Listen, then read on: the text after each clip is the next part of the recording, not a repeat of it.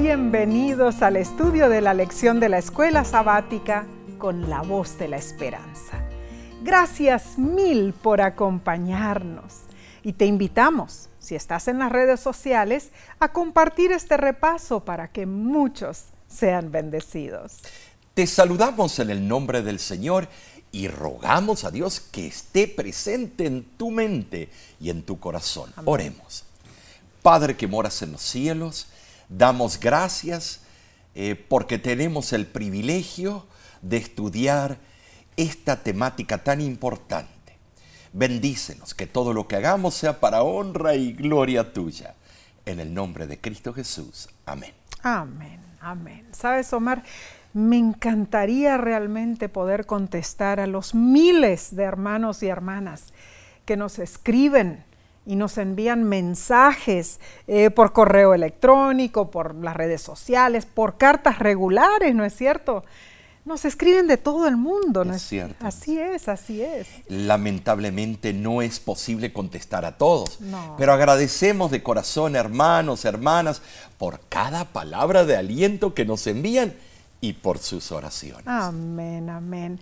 Hoy eh, vamos a mencionar el mensaje de la hermana Rosa María Figiero, Omar. Ah, sí. Ella nos escribió desde Kuyukuri, Japón. Oh. Y dice, muchísimas gracias y agradezco a nuestro amado Padre Celestial por poder disfrutar de la programación de la voz de la esperanza y de la lección de la escuela sabática. Feliz sábado en Estados Unidos y feliz semana aquí en Japón en la iglesia de Kuyukuri. qué lindo. Qué interesante eso, un latino ahí en ese lugar. ¿eh? ¿Verdad que sí? Hermana Rosa María, gracias por su mensaje. Oramos por la bendición de Dios sobre usted, su familia y sobre cada hermano o hermana de la iglesia del séptimo día de Kuyukuri, Japón. Ah, la iglesia adventista del séptimo día, ¿no es cierto? Amén, amén. Bien, Omar. Comencemos entonces con la lección número 5 ah, para el 4 de noviembre del 2023 y se titula Excusas para eludir la misión. Las excusas son un vicio poderoso, Sí, lo son. Muchos se vuelven adictos a ellas, es un hábito incontrolable. Mm. Usamos excusas como escudo de defensa para huir de compromisos y responsabilidades.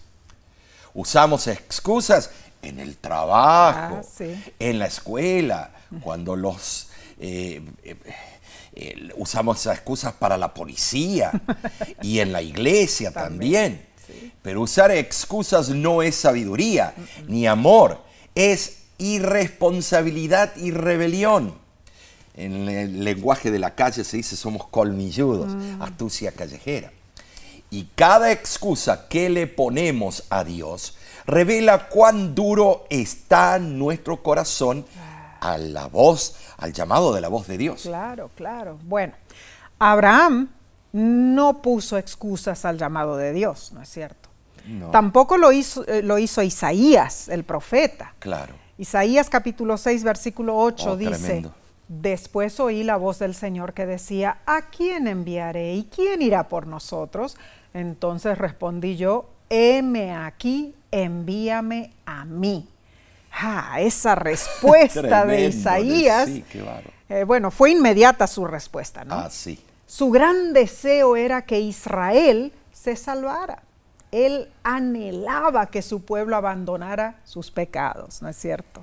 El erudito James Nisbet añade en su comentario Church Pulpit, fue una respuesta puramente espiritual, como la que jamás haya dado un profeta, apóstol o misionero.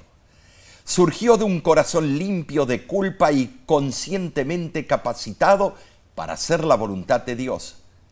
Qué magnífico ideal de consagración para el joven ministro y misionero o para cualquiera que sirva a la humanidad en nombre de, Dios. Tremendo, Mar. Ahora, en completo contraste con Isaías y Abraham, Jonás. Jonás. Jonás. bueno. Mi libro favorito. Jonás demostró ser un perfecto aprovechador de las excusas. Bien, esta semana, hermanos, contestaremos las siguientes preguntas. ¿Cómo nos ayuda la historia de Jonás a entender la manera en que nosotros evitamos la misión de Dios? ¿Y cómo podemos dejar de poner excusas delante de Dios? Sabes, el libro de Jonás es sumamente diferente a los profetas menores. Intercalado en la Biblia entre los obedientes profetas Abdías y Miqueas. Jonás es el rebelde, el colérico sanguíneo, el profeta mercenario, el que muestra un lado distinto de la relación entre el ser humano y Dios. La historia de Jonás es una parodia de lo que se supone que es el acuerdo entre Dios y su profeta. El libro incluye el llamado profético, el juicio y la naturaleza de Dios.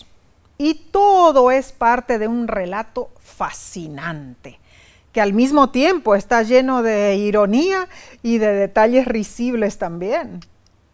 Ocurrió que Dios llamó a Jonás a clamar contra Nínive, sí, la capital de Asiria. Nínive estaba ubicada en la orilla oriental del río Tigris, en la actual Mosul, en Irak, a 560 millas o 900 kilómetros al noroeste de Jerusalén.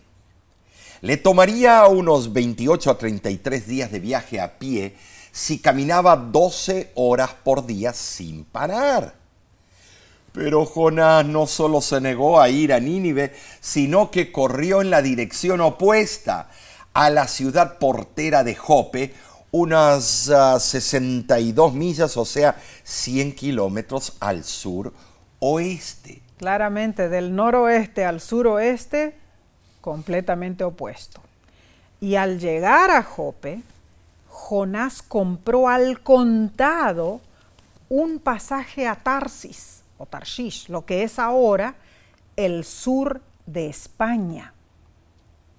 Bueno, Omar, en verdad, recorrer en barco o en una embarcación que navega, ¿no es cierto?, sobre los mares, a esas 2.000 millas o 3.220 kilómetros habría tomado más que un mes. Y eso eh, contando con buen clima para el barco. Entonces, no queriendo enfrentarse al rey de Asiria, eh, Jonás perdón, utilizó el mes que le habría llevado llegar a Nínive para alejarse de ella completamente. Y se fue para el Cancún de aquel tiempo, del Mediterráneo. Eh, habrá elegido bien, ¿no?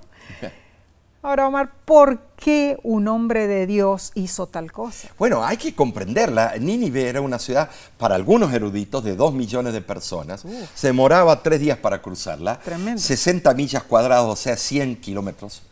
Eh, era inmensa, 1500 torres. Tremendo. Eh, tenía una tremenda eh, biblioteca de 30 mil códices. ¡Wow! Jonás sabía que los asirios habían atacado a Israel y Judá en el pasado. Oh, sí.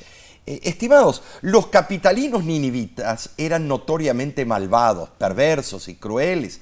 Mira lo que practicaban contra sus enemigos.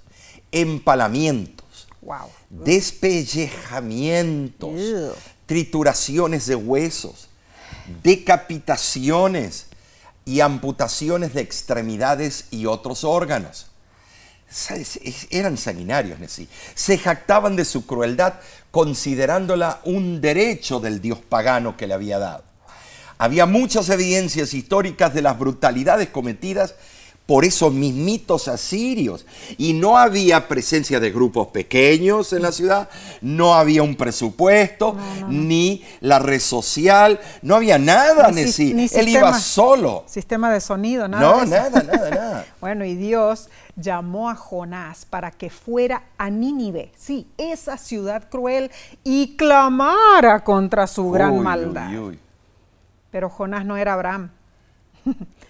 Y en la narrativa él puso excusa tras excusa. Como las tuyas y las mías, sí. Ahora, si bien la historia es multifacética, hermanos, el libro de Jonás en muchos sentidos es en esencia una historia de oportunidades Sí, perdidas. Dinos, ¿a cuál personaje te pareces tú? ¿Abraham? ¿Isaac? ¿O Jonás? ¿Estás poniendo excusas o aceptando el llamado de Dios? Bien, analicemos la lección del domingo 29 de octubre titulada Nuestras excusas, miedo. Me fascina esta lección. Nessie. Sí, la verdad. Comprendemos a Jonás. Sí. Vamos a comprenderlo. Por miedo, él se sintió eh, reacio y no quiso ir a Nínive. Era la Nueva York de aquel tiempo, la Shanghái, eh, bueno, Tokio, Ciudad de México. El libro de Nahum describe el imperio de Asiria. Ahora, leamos Nahum, capítulo 3, versículo del 1 al 4. Y miren lo que dice, esto es bravo. Ay de ti, ciudad sanguinaria, toda llena de mentira y de rapiña, sin apartarte del pillaje, chasquido de látigo y fragor de ruedas, caballo atropellador y carro que salta, jinete enhiesto y resplandor de espada y resplandor de lanza y multitud de muertos y multitud de cadáveres, cadáveres sin fin y en sus cadáveres tropezarán. A causa de la multitud de las fornicaciones de la ramera de hermosa gracia, maestra en hechizos, que seduce a las naciones con sus fornicaciones y a los pueblos con sus hechizos. Ah, tremenda. sí. Oh, pero eso es un susto de medianoche. Uh, sí, bueno, Nínive en realidad era una ciudad magnífica. Preciosa. Sí, sí, sí. Historiadores cuentan que el palacio de Sennacherib era imponente. Medía más de cinco cuadras de largo y tenía por lo menos 80 habitaciones decoradas con relieves tallados en yeso o piedra caliza, pintados con colores vivos. Qué hermosura. El palacio estaba rodeado de canales que traían agua a la ciudad. Tremendo esto. Suena fenomenal, pero los monumentos asirios muestran ejemplos de cómo los cautivos eran desollados, decapitados, empalados, vivos o colgados para que murieran en una tortura lenta pero eficaz. Esas prácticas inhumanas revelan la crueldad de Asiria. Sí, era, era algo impresionante. En sus inscripciones reales se manifiesta gozo por los enemigos muertos, cautivos aprisionados, ciudades saqueadas y tierras devastadas. ¿Sabes? Es decir, las calles de Nínive se amontonaban los cadáveres, los resultados de las acciones funestas. Ah, horrible, horrible. Ahora, algunos llaman a Jonás el profeta cobarde, Omar. No, pero no. No, bueno, Jonás conocía la crueldad de los asirios, por eso no quiso aceptar el llamado que se le hizo. Claro, la ley de la probabilidad. ¿Qué probabilidad voy a tener de éxito? Ah, Bueno, es que solo pensar en caminar entre la gente en Nínive debe haberlo hecho temblar de Claro. miedo. Hermanos, Jonás sentía temor por su vida.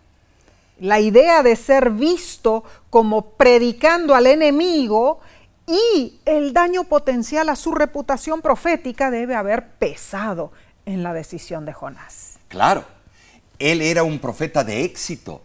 ¿Por qué emprender esa absurda misión? ¿Por qué peligrar su vida con algo suicida? Ningún otro profeta había sido llamado así. Para Jonás, la orden divina era injusta. ¿Cómo podría un israelita predicar en la capital de sus enemigos? ¿Cómo bajar de nivel? ¿Cómo denigrarse en una misión tal? Muerte instantánea lo esperaba. Oh, si su excusa para evitar la misión era muy real. Bueno, criticamos a Jonás por permitir que el miedo lo controlara. Pero fallamos en reconocer que nosotros hacemos lo mismo. Lo mismito. Permitimos ser controlados por nuestros temores en vez de permitir a Dios que tome control de nuestras vidas. Creo que el problema de miedo es porque el pecado causó que Dios expulsara a nuestros primeros padres del Edén. Claro. Causa y efecto. Es la razón de toda la angustia que ha sobrevenido a la raza humana. Cierto. Sí, no tenemos mayor enemigo que el pecado. Destruye cuanto toca, individuo, nación y planeta. Es cierto, Mar. El pecado trae inseguridad y la inseguridad trae miedo. Claro. Consecuentemente ponemos excusas para eludir la misión de Dios. Tememos compartir el Evangelio. Notemos que nuestra situación actual tiene similitudes con la de antaño. Así sí, es. con la situación de Sí. Jonás también, ¿no es cierto? Claro que sí, sí. Recuerdo al pastor Robert Pearson, fue presidente de la Asociación General de la Iglesia Adventista del Séptimo Día de 1966 a 1979. En uno de sus sermones, el pastor Pearson contó la experiencia del hermano Jones, un fiel adventista. Wow. Era sábado y por primera vez en décadas el hermano Jones se dispuso a hacer la obra misionera Tremendo. preparó los materiales para, que, para distribuir y se dirigió a la cuadra que le habían encargado, a la manzana que le habían Sí, encargado. claro, claro. Vio la primera casa y había un cartel que decía cuidado con el perro. Atemorizado se fue porque no quería ser atacado por el animal. La segunda casa tenía un hermoso portón y frente al garaje había un BMW y un Mercedes-Benz. Se fue diciendo, es más fácil que un camello pase por el ojo de una aguja que un rico entre, el reino, entre en el reino de los cielos. Tremendo. Y así sucesivamente frente a cada casa, el hermano Jones ponía una excusa para no tocar la puerta. Wow. Nessie. Finalmente llegó a la última casa de la cuadra y exclamó, no puede ser. ¿Qué van a decir los hermanos de la iglesia de mí? Se llenó de valor y golpeó fuertemente la puerta. Pasó un buen tiempo. Cuando de repente finalmente la puerta se abrió, el hombre se veía destrozado. Estaba despeinado y tenía ojeras Ay, pobre. que quedamente le dijo que pasara. El hermano Jones era un hombre alto y al entrar a la sala sintió que algo rozó sobre su cabeza. Miró hacia arriba y colgando del techo estaba una soga Ay, preparada ay, para ahorcarse la persona. tremendo. El hombre le dijo al hermano que había llegado a- en un momento crucial, pues estaba al punto de cometer suicidio. Wow. Increíble. El miedo mantuvo congelado al hermano Jones, pero finalmente fue utilizado por Dios para llegar en el exacto segundo para que ese hombre conociera a Jesús y fuera salvo. Tremendo, Tremendo. Gloria a Dios por su poder y tremendo testimonio. Hermano, hermana, piensa en un momento en el que sentiste fuertemente que Dios te estaba indicando que hicieras algo y que tú, por miedo, realmente no, no querías hacerlo. ¿Qué lecciones aprendiste de esa experiencia? No dejes que el miedo se apodere de ti. Comparte la misión de Dios. Él te fortalecerá y te dará el talento para hacer su obra. Amén. sí. Seguiremos estudiando en unos segundos. Volvemos enseguida.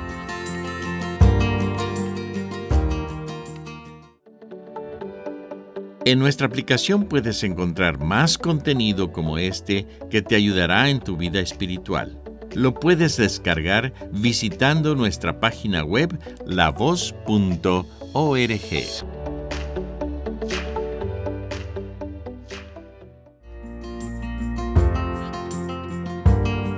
Estamos viendo las excusas que ponemos para eludir la misión de Dios. Gracias por acompañarnos y por compartir este estudio con otros.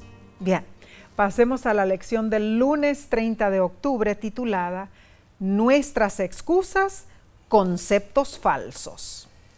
Cuando llegó la tormenta, Nesí, Jonás se culpó a sí mismo. Oh, claro. Su actitud revela el tipo de cosmovisión de Dios o dioses que muchos tenían en aquel entonces.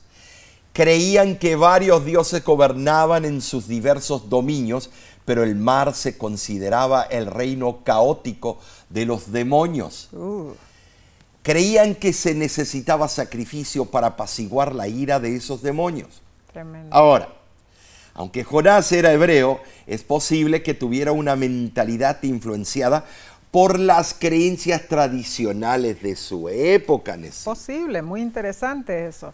Y aunque Jonás huía del territorio donde el pueblo reclamaba a Jehová como su Dios, él aprendió por las malas que incluso cuando viajaba a culturas extranjeras, Jehová seguía siendo soberano. O sea, la tormenta, el viento y las olas provenían de Dios. El gran pez también provenía de Dios. Salmo 24.1 dice, hermanos, de Jehová es la tierra y toda su plenitud. ¿Te imaginas, sí, estar albergándote adentro del vientre de un pez? Uh. Pobre pez.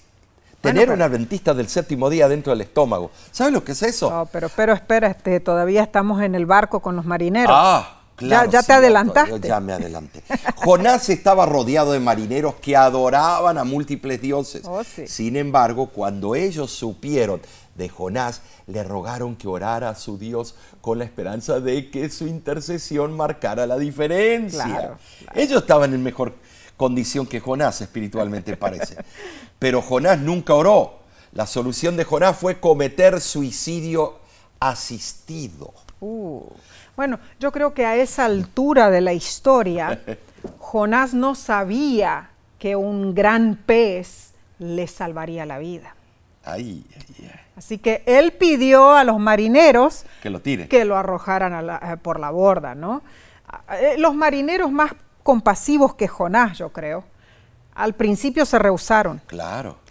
pero vieron que no había otra opción. Y a la una, y a las dos, y a las tres, Y lo tiraron adiós. como una bolsa de papa. Se fue al agua Jonás y la tormenta cesó cuando Jonás fue tirado al mar. Y el pez lo tragó. Bueno, Ah, en sí. Mateo 12 dice que era una ballena. Ah, bueno. En Jonás dice que era un pez. O sea, o era mamífero o era un pez. No interesa esos detalles. yo lo Eh, creo si porque era un está en la pez Biblia. Con, con una inyección de esteroides, No eh, era una sardina, bueno, eh, eh, gigante. Entonces Jonás se volvió hacia el soberano de la tierra, el cielo y el mar, y confesó. Cierto. Leamos de Jonás capítulo 2, versículos del 1 al 3 y del 7 al 10. Y mira lo que dice. Entonces oró Jo- Jonás a Jehová su Dios desde el vientre del pez y dijo, invoqué en mi angustia a Jehová y él me oyó. Desde el seno del Sheol clamé y mi voz oíste. Me echaste a lo profundo en medio de los mares y me rodeó la corriente. Todas tus ondas y tus olas pasaron sobre mí. Cuando mi alma desfallecía en mí, me acordé de Jehová y mi oración llegó hasta ti en tu santo templo. Los que siguen vanidades ilusorias, su misericordia abandonan, mas yo con voz de alabanza te ofreceré sacrificios. Pagaré lo que prometí. La salvación es de Jehová.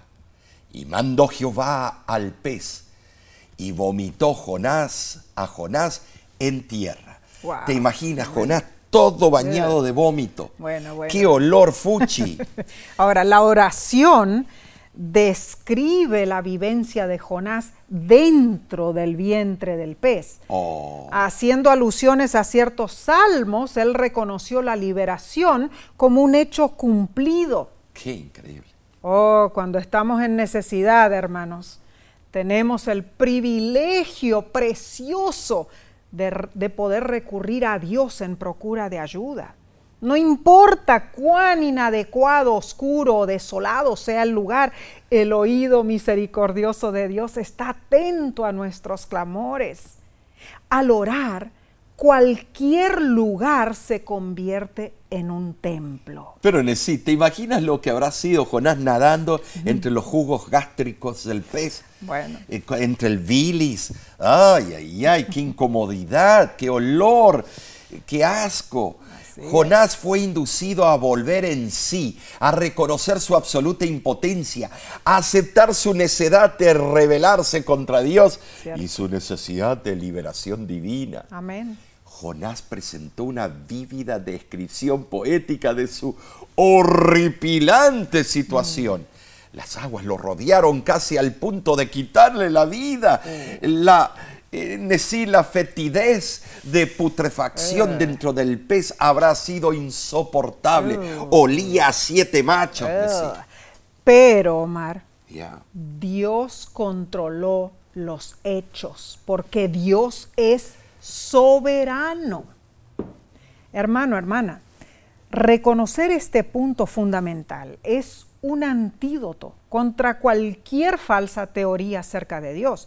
Muchos lo presentan como alguien sometido a la ley natural o lo convierten en una parte ineludible de la naturaleza. No, el concepto bíblico de Dios es que Él es el creador de la naturaleza, aquel que independientemente de ella dirige y sostiene el universo, aquel que está por encima de todas las cosas. Amén y amén. Ahora nosotros también podemos malentender a Dios y lo que Él espera de nosotros. Un malentendido común es creer que el deseo de Dios para nosotros es centrarnos en nuestra propia salvación y alejarnos de la maldad del mundo. Pero, sí, aunque se nos instruye a mantenernos sin mancha del mundo, eh, Santiago capítulo 1 versículo 27, nuestro enfoque debe estar en cómo podemos llevar las bendiciones de Dios a todo el mundo, a los demás. Ah, muy cierto. Otro malentendido que nos impide aceptar el llamado de Dios a la misión es creer que el éxito depende de nosotros. Hermano, hermana, no podemos salvar ni un alma más de lo que Jonás pudo salvar a Nínive. Erramos al albergar una mentalidad de que somos salvadores en la misión. Nuestro llamado no es salvar, es cooperar con Dios en su obra salvífica. Muy bien explicado, Nesí, así es. Cuán cierto. Podemos dar testimonio alabando a Dios por las formas en que nos está cambiando, pero solo Dios puede atraer a las personas hacia Él. Amén. Podemos plantar semillas de verdad, pero solo Dios puede convertir el corazón. Amén. A menudo confundimos nuestro papel con el de Dios. Oh, sí. Y eso es suficiente para que encontremos una excusa para no testificar. Esto es importante. Dios usó a Jonás, pero solo Dios, no Jonás, cambió a Nínive. Oh, ganar almas es sumamente difícil, demasiado difícil para que los humanos lo hagamos solos. ¿Cómo podemos aprender, Omar, a dejar que Dios gane las Claro. almas?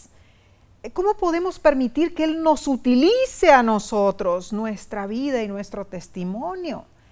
Hermanos, nunca olvidemos que la sublime meta del evangelismo no es nuestro bienestar, sino es la glorificación de Dios. Bien, avancemos entonces con la siguiente lección para el martes 31 de octubre titulada Nuestras excusas, la inconveniencia. La nefasta experiencia de Jonás demuestra dramáticamente el amor y la misericordia de Dios. Así es. Y Jonás reconoció ese amor. Ahora, nos conmiseramos con Jonás. Yo, por supuesto. Pero nunca nos preocupamos por el pobre pez, como dije antes, que sufría de tremenda indigestión, necesitaba Pepto Bismol. ¿Sabe lo que es? Este, Ahí adentro tener a un miembro de iglesia, eh, bueno, tal vez no en el estómago, pero muchas veces hemos tenido a un hermano que no nos cae bien entre las dos cejas. Mm. Bueno, el pez estaba cargando a un cristiano dentro de su estómago. Pobrecito, necesitaba un té de jengibre tal vez, Omar, Sí. para la indigestión. Resulta ser que el pez se asqueó tanto que vomitó a Jonás ¡guau! En tierra. no sabemos dónde, ¿no? En la antigüedad, un barco que viajaba de Jope a Tarsis quizás seguía la línea costera hacia el norte. Claro. Entonces, si lo sucedido con Jonás acaeció en los comienzos de su viaje, él pudo haber estado mucho más cerca de Nínive que cuando se embarcó, ¿no es cierto? Claro. y, si, y Dios, en No. verdad, Omar, Dios, sin eh, reprochar la defección de, anterior de Jonás, ¿no es cierto? Dios repitió su orden. ¿Cuál era su orden? Ve a predicar. No vete a bañar. No, no, no, no. Ve a predicar a los ninivitas. Y esta vez, sin claudicar, Jonás obedeció prestamente la orden celestial. Mira, Nessie, sabes, hermano, hermana, el mensaje confiado a Jonás es el mismo que se nos confía hoy. Así es. Solo debemos proclamar la palabra de Dios y no las palabras humanas. Muy La salvación es de Jehová, no de Jonás ni tuya. Mm. En nuestro perturbado mundo hay almas perplejas que anhelan recibir la verdad divina y no los inciertos razonamientos y filosofías de hombres falibles que prefieren un así dice un hombre, así dice Voltaire, Mm. antes que así dice Jehová. Wow. Hoy, hoy fácilmente se consiguen ejemplares de la Biblia, Omar. Se insta a las personas a Claro. estudiar por sí mismas la verdad, a no aceptar enseñanzas que no hayan comprobado y que no se basen en la inspiración divina. Sin embargo, hermanos, muchos actúan siguiendo creencias y prácticas de otros, de otras personas, a quienes consideran como sus caudillos religiosos. Hay grandes peligros en este proceder. Los que se segui- se guían por criterios humanos corren alto riesgo. Se vuelven caudillos de una causa, pero no hijos de Dios. Si se pierden, no tendrán pretexto. Y aquellos que descarrían a sus prójimos son culpables delante de Dios pesa sobre cada dirigente que lidera grupos y congregaciones la gran responsabilidad de vivir vidas ejemplares, instando a todos a estudiar por sí mismos y seguir al único ejemplo perfecto de quién estoy hablando, Jesucristo, por supuesto. Pero volvamos a Jonás, hermanos. El profeta, después de su aterradora experiencia, se dispuso a cumplir la misión de Dios. Ahora sí. Sin duda, al entrar a Nínive, Jonás inició su mensaje de amonestación rapidito. Y el sentimiento de contrición y arrepentimiento parece haber surgido espontáneamente del pueblo. Cuando la ola de penitencia llegó hasta el rey, el decreto oficialmente eh, llegó de parte del rey a todo, toda la población pidiendo que haya un ayuno.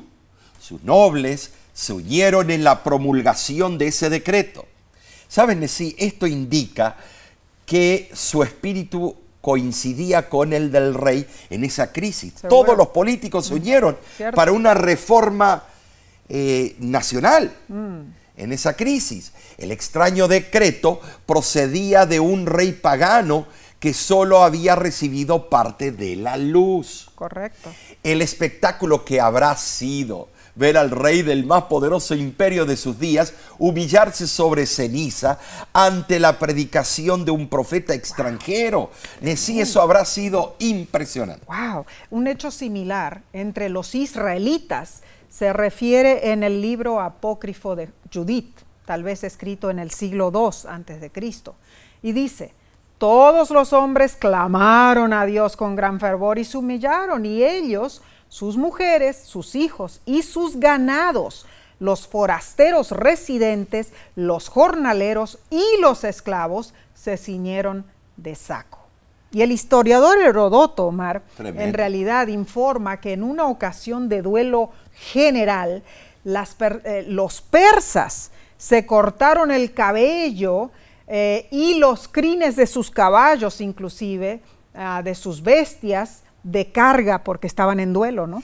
Es tremendo, tomaban las cosas en serio. Sí, sí, sí. Pero los actos religiosos externos no tienen valor espiritual, a menos que estén acompañados por una sincera reforma interior del carácter. Muy cierto. Ahora, las circunstancias cambian, pero Dios no cambia. Amén.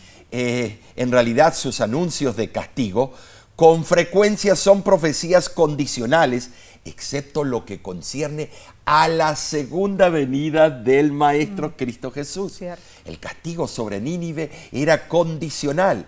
Ellos podían arrepentirse y así fue. Claro. Pero luego Cristo en Mateo nos explica que esos hombres que se convirtieron se levantarán en el día Uh, final. Tremendo. Bueno, claramente Dios habla a los hombres en un lenguaje humano.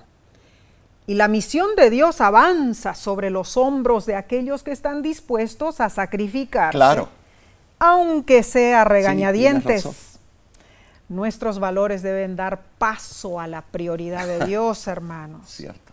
Así debe ser. Sin Por las embargo, almas perdidas, ¿no es Claro. cierto? Claro. A pesar de que Jonás terminó yendo a Nínive, el haber tenido un encuentro increíble con Dios no significó que sus viejos pensamientos o sus actitudes cambiaron fácilmente. Él estaba convencido, no convertido. Oh. convertido. Cuando los ciudadanos de Nínive escucharon el mensaje pregonero de Jonás, se humillaron, aceptaron su culpa y buscaron restitución.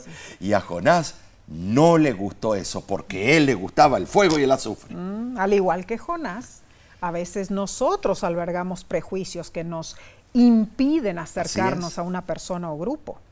Enfrentar nuestros prejuicios requiere humildad. Es cierto. La misión también demanda nuestro tiempo y energía emocional. Invertir en la vida de los demás y cuidar espiritualmente de ellos puede ser agotador. Sí. Estamos constantemente estresados por mantenernos al día con nuestras vidas y problemas. Brindar apoyo emocional puede parecer fatigoso. Además, involucrarnos en la misión a veces requiere que cambiemos cómo usamos nuestro dinero. cierto. Comprar literatura y materiales misioneros, pagar servicios y comodidades para, eh, bueno, la obra misionera acarrean gastos. El trabajo misionero requiere sacrificio, hermanos. Pero la buena noticia es que a pesar de las deficiencias de Jonás y las nuestras, Dios obra poderosamente eh, en aquellos pecadores que se arrepienten. Claro, hermano, hermana. Pregúntate, ¿qué sacrificio te está pidiendo Dios que estés dispuesto a hacer por el bien de compartir su amor con otras personas? ¿Confías en que Dios cumplirá su promesa de enriquecer tu vida a través del sacrificio? Medita en esto.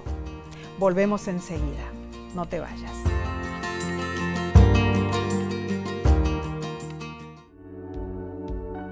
Con seguridad estás disfrutando este estudio de la escuela sabática. Te invitamos a buscarlo en formato de video por nuestro canal de YouTube. Lo puedes encontrar en youtube.com diagonal La Voz de la Esperanza.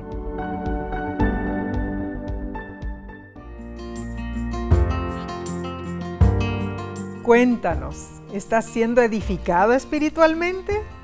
¿Utilizas excusas para eludir la misión de Dios? Ojalá que no, hermano, hermana. Bien, pasemos al estudio del miércoles 1 de noviembre titulado Nuestras excusas, confrontaciones incómodas. ¿Qué le pasaba a Jonás?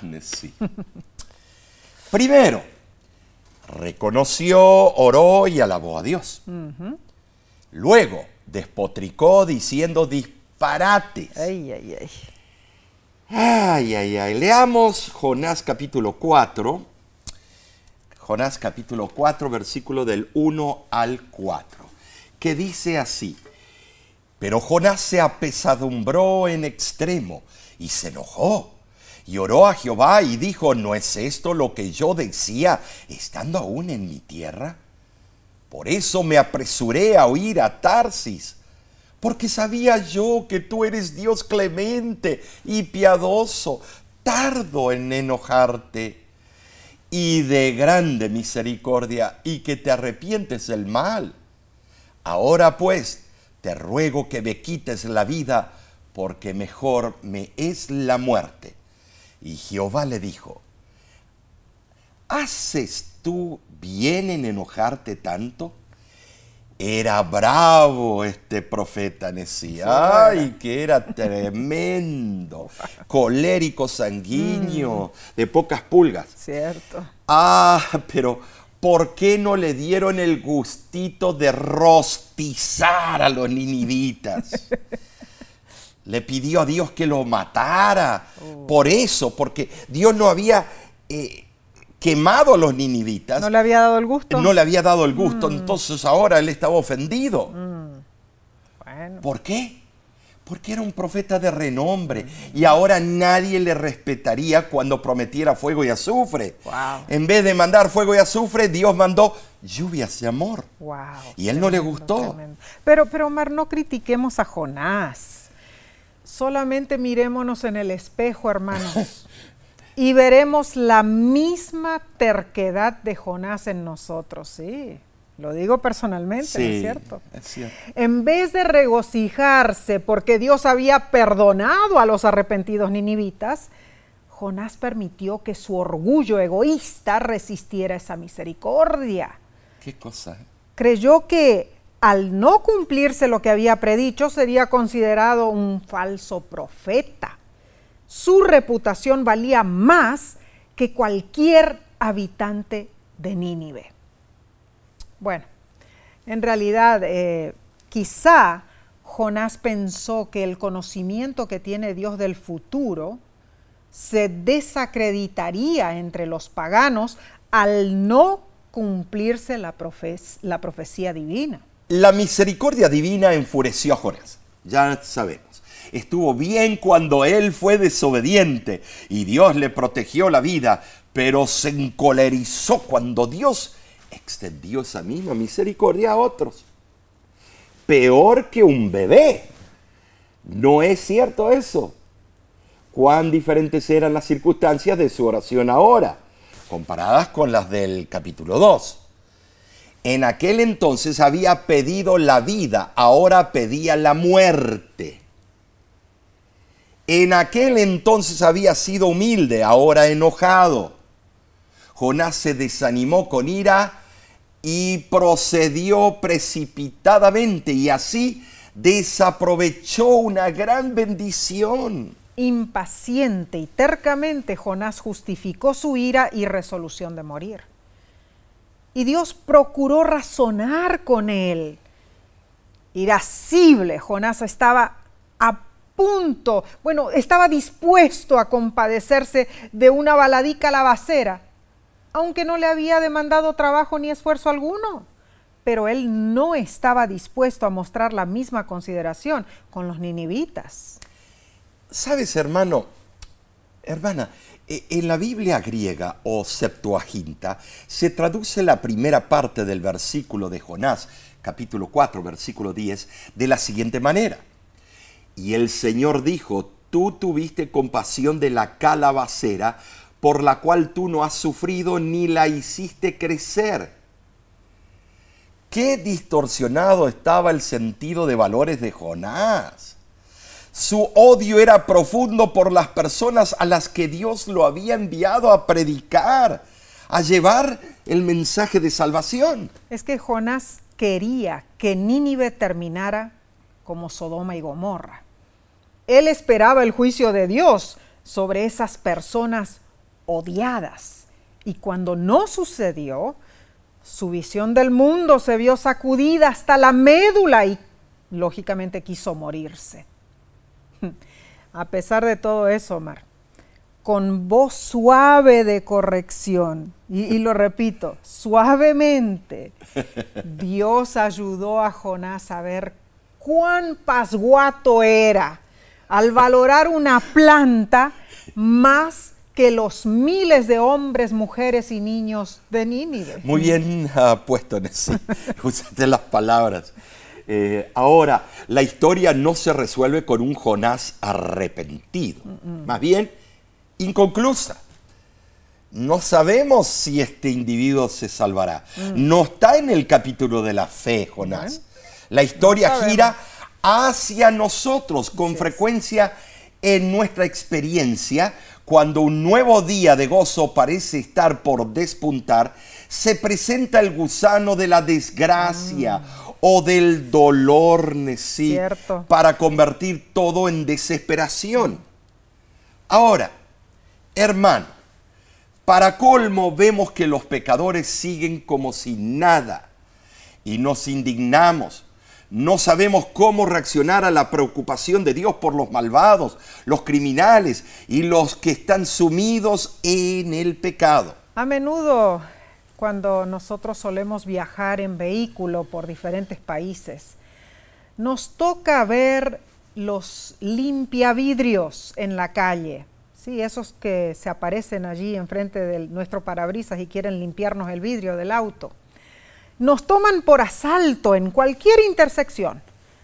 Cada vez que uno frena por un semáforo rojo, un rocío de agua enjabonada y una esponja mojada choca contra el cristal del vehículo. Omar, cada vez que vamos en esos viajes en auto. Llevamos una cantidad así de monedas. Claro, claro, llevamos las monedas porque siempre aparecen estos jovencitos, los limpiavidrios, ¿no es cierto? Y cierto día estábamos sumamente hastiados, yo oh, recuerdo. Bueno, ya nos habían limpiado el vidrio como cinco veces ese día. Estaba limpio. Y cuando el niño corrió para hacer su rápida limpieza, le hicimos una seña que no, que parara, que no queríamos. El niño paró y se fue al siguiente vehículo. Y no recuerdo por qué, Omar, en esa, en esa ocasión, pero tuvimos que hacer una vuelta en U y nos tocó otro semáforo rojo. y en ese otro semáforo rojo, el mismo niño se vino del otro lado y corrió hacia nuestro vehículo. Y nosotros nuevamente le hicimos seña que no.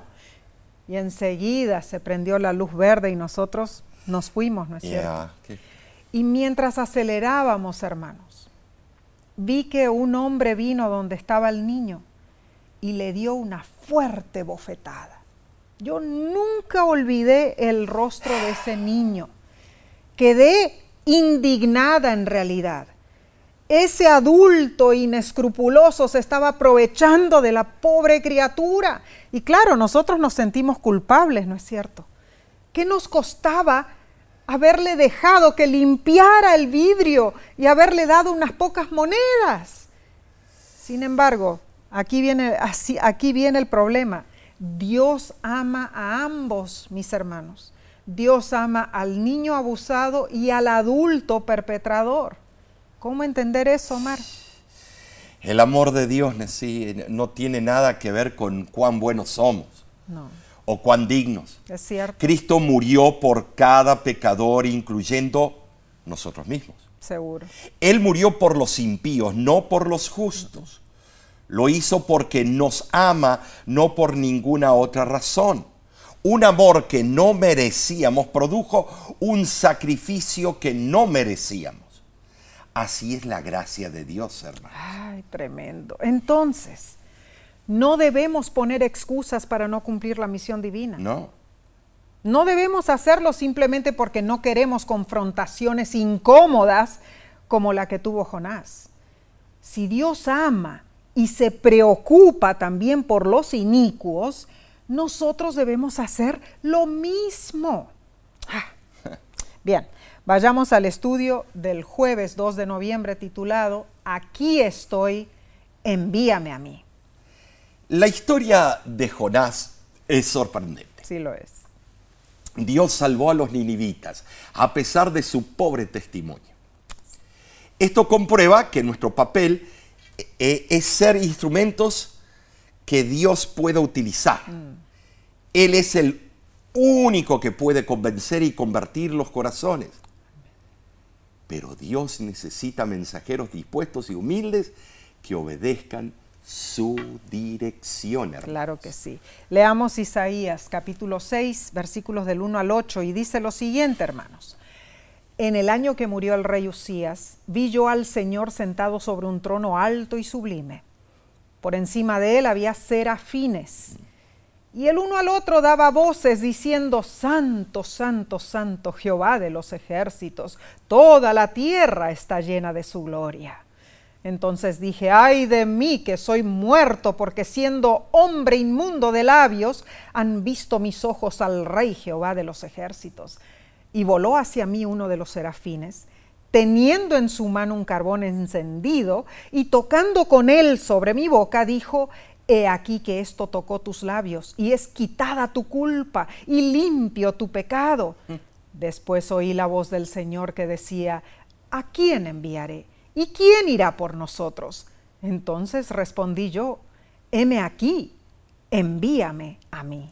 Estas son una de las frases más predilectas de muchos de nosotros. Amén. Isaías estaba en el atrio del templo cuando se le concedió esta visión. La palabra hebrea Hekal designa el lugar como templo o palacio del rey del cielo. Sabes, hermano, los ángeles que rodean el trono de Dios respetan su atributo divino, su perfecta santidad.